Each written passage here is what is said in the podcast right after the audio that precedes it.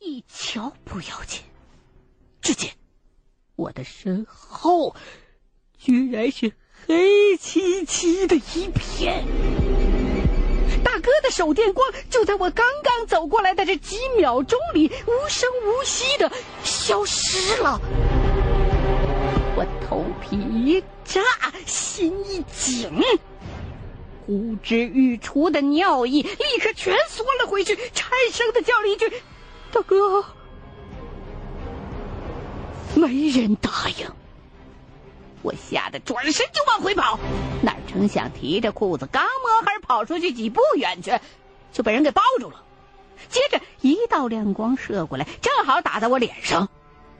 我眼睛一花，耳边就听见了大哥的声音：“没事没事，电池没电了。”电池没电了，我简直哭笑不得。他娘的，人吓人，吓死人的！推开大哥的手，刚想骂他们几句。边上的武建超突然惊呼道：“坏了！”他拿着手电筒，向我刚刚要解手的地方横扫了几下，光圈所及之处一片空旷。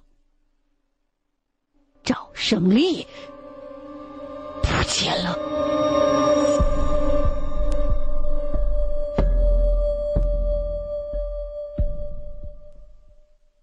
真是怕什么来什么，就刚才那么一乱，恐怕半分钟都不到，赵胜利就没了。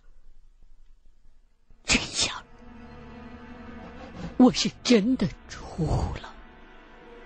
强风当中，只觉呼吸急促，遍体生寒。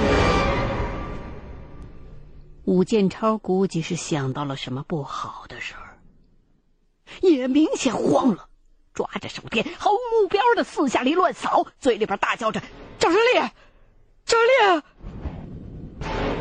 王老爷子一直没说话，刚想讲什么，一开口又是一阵咳嗽。只有大哥还算冷静，拍拍我说：“别乱，别乱，再认真找找。”我们稍稍一定手。这才从风声当中听到了赵胜利的声音，手电光马上追了过去。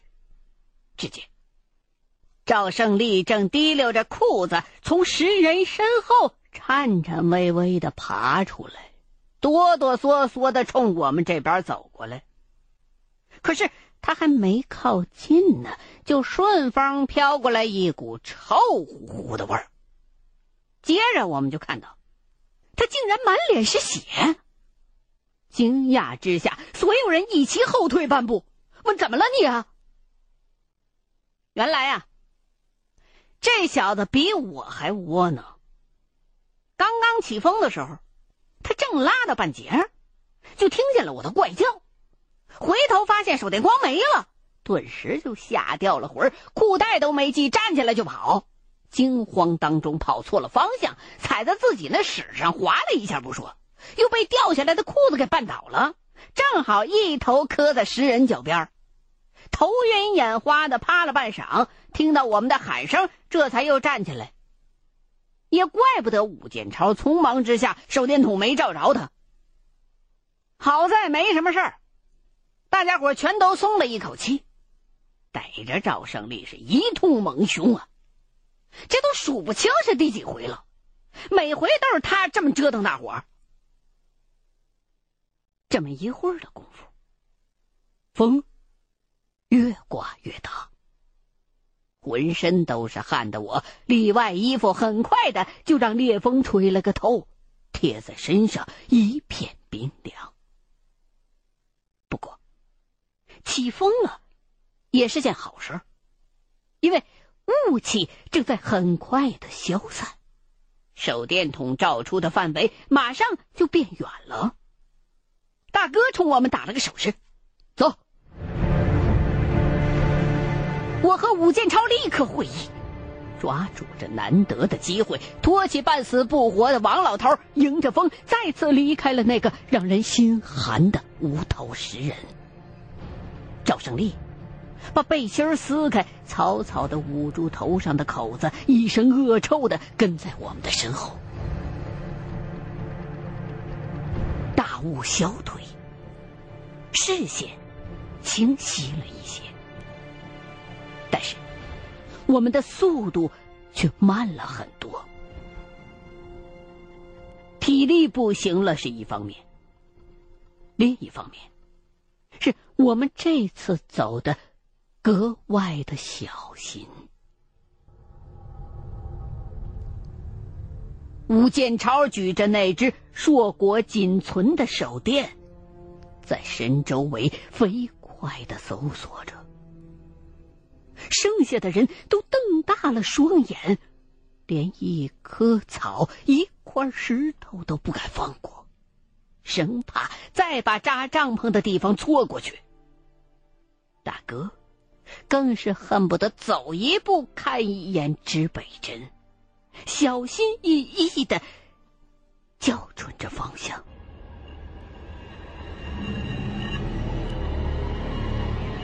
同时，我们还有意沿着和湖岸大致平行的路线行进，因为宿营地离湖畔并不远，这样可以参照着。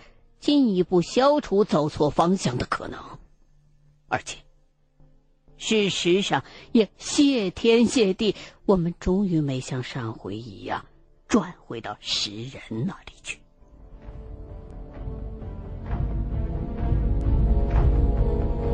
身旁极稀的牧草，在风中如海浪般起伏着。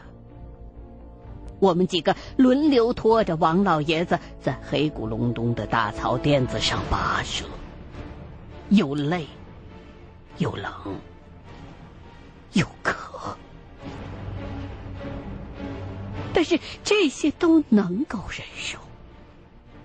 只是我的心却越走越凉，因为快两个钟头。依旧没有看到扎营的地方。吴建超的手电光甚至还照到了远处一片稀疏的小树林儿。我暗暗咋舌，心说：怎么又走了这么远？都跑到草甸子边上来了。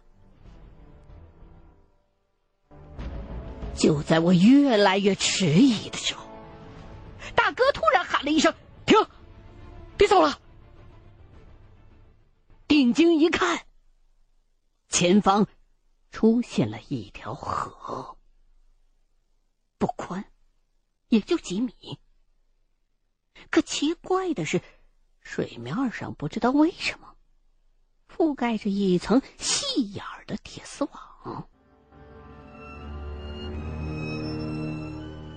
上面。缠满了杂草藤蔓，和地面连在了一处。如果不是大哥提醒，真会看不清，一脚踩上去。这地方我从来没来过，可是大哥和赵胜利显然认得。两个人对望了一眼，颓然坐倒。大哥一声叹息，说：“从这儿再往前，就是老金厂了。”言下之意很明白，我们又走错了。我气急败坏的一跺脚，蹲下来，俩手狠狠的往地上一拍，忍不住想骂娘。从追出来找马算起。已经过去了大半夜，中间几乎没休息，连口水都没喝，全在不停的走。但是，无论怎样的走，就是回不去扎营的地方。这到底是怎么回事儿？如果之前还有弥漫的大雾可以作为借口，如今雾气消退，却依然见不到那个营地的影子。这恐怕已经不是简单的一句“走错了”或者“看漏了”可以解释的了。这时候，武建超却发现了新的问题。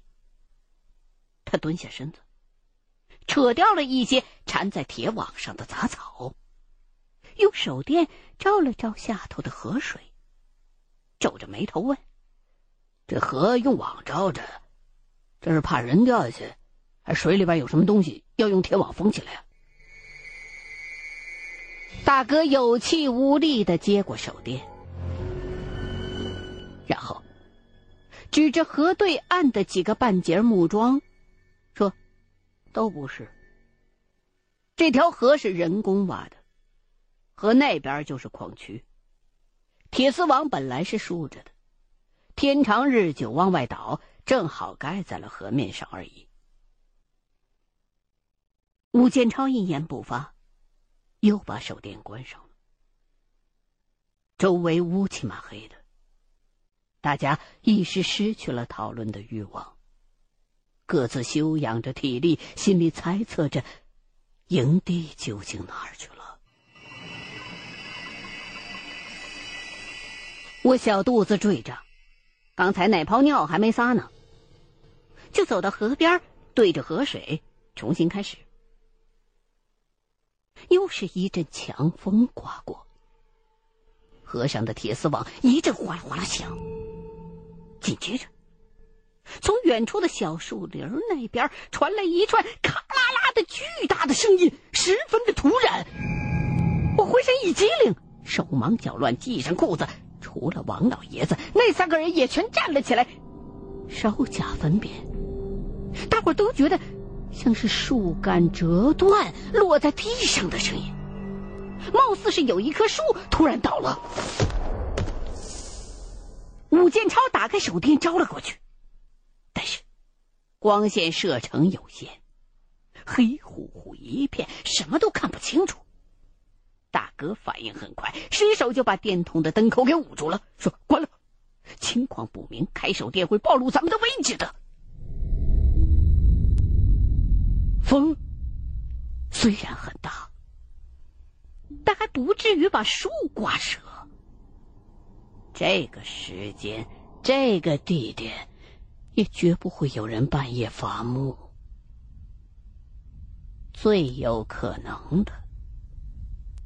就是什么野生的动物，可是什么动物能把一棵树给放倒呢？几乎不用分析，一个词儿就瞬间闪现在了我的脑海当中。大哥和吴建超马上把肩上的枪摘下来，打开保险，子弹上膛，伏低身子沿着一带，而我。则是口舌发干，一只手摸着怀里那几寸长的沙姆萨克折刀，另外一只手紧紧的拉着只想落跑的赵胜利。大哥说过，遇上哈熊，千万不能慌，表面上要装的若无其事，让那哈熊认为你碍不着他，打个哈哈，各自走开最好。如果你现在转身就跑，反而会惊着他。然而，我们屏气凝神的等了十几秒，耳边却只有呼呼的风声和唰唰震颤着的铁网。小树林那边。又没动静了，我干咽了一口唾沫，心说：总不会是天牛闹灾闹到这边来了吧？捅了捅前头的大哥，意思问他怎么办呢？大哥不敢怠慢，又看了一眼树林，慢慢的转过身儿，极轻的说了一句：“撤。”我们除了枪和手电，东西全都放在营地了。本打算就在河边这儿待着，等天亮了再回去找营地。可是那边的树又莫名其妙的倒下了。如果真的是哈熊，再不走就有点缺心眼了。所以几个人大气儿也不敢喘，蹑手蹑脚，强打精神，再次上路。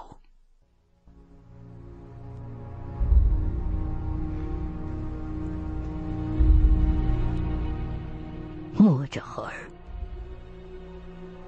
跌跌撞撞的走了很远，很远，直到确定身后确实没东西跟着，我们才敢把手电重新又打开，稍微的松了口气儿。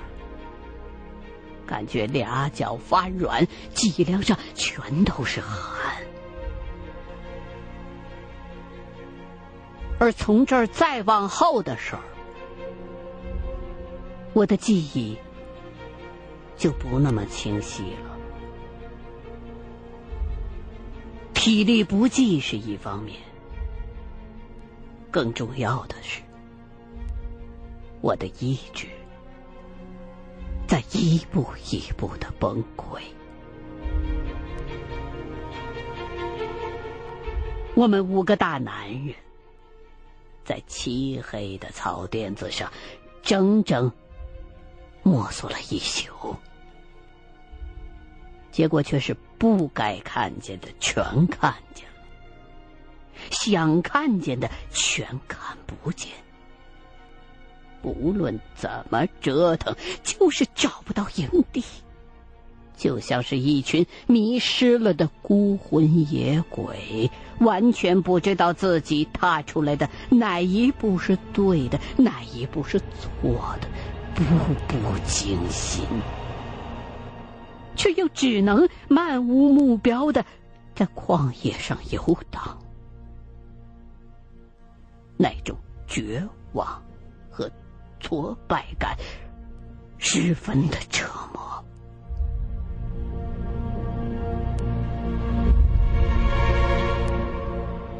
后来，我已经完全的走傻掉了，双腿只会机械的迈动，浑浑噩噩的跟着大哥他们，眼前只剩下手电筒那越来越微弱的光。视线渐渐的模糊，脑子也越来越晃到底是什么时候停下来的？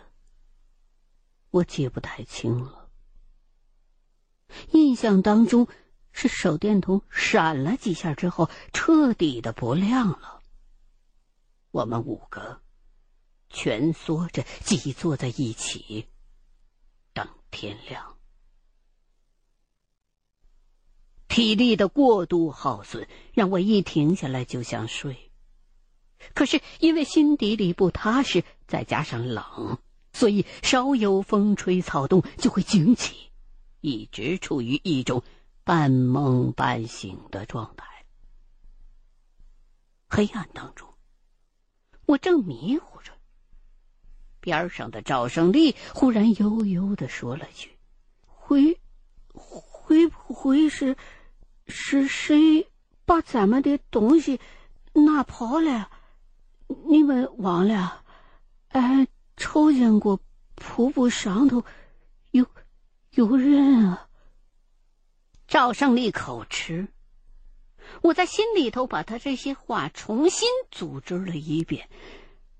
立马一惊，同时有些茅塞顿开了的感觉。对呀，细细想来，我们之前是单纯的认为找不到营地了，却根本没有想过还有一种可能，那就是，假如营地已经不在那儿了呢？但是。拿走我们东西的是谁呢？这么做又是什么目的呢？就在我的思路又一次拐进了死胡同的时候，武建超轻叹了一声，说了一句让人打从心底里往外冒凉气的话。有人倒没啥，就怕不是人。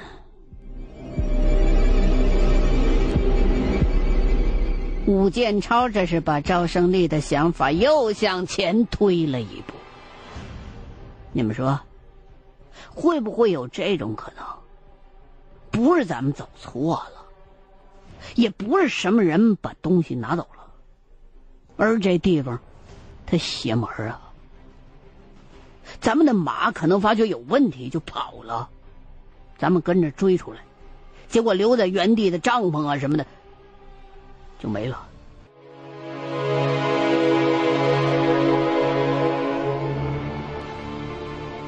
武建超平时大大咧咧的，极少用如此严肃的口吻。表面上看，他这个想法简直匪夷所思。但是，这时候由他讲出来，却又是显得那么的自然。我没再言语，一股寒意涌了上来。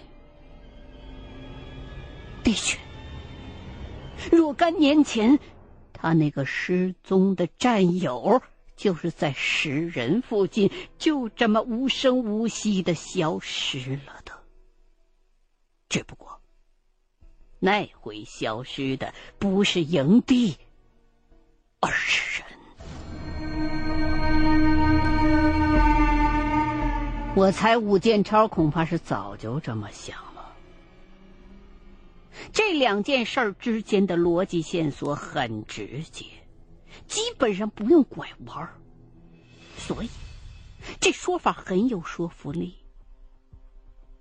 虽然物体凭空消失的概念十分的扯淡，但是荒诞之中又带着合理，这。才是真正的可怕之处。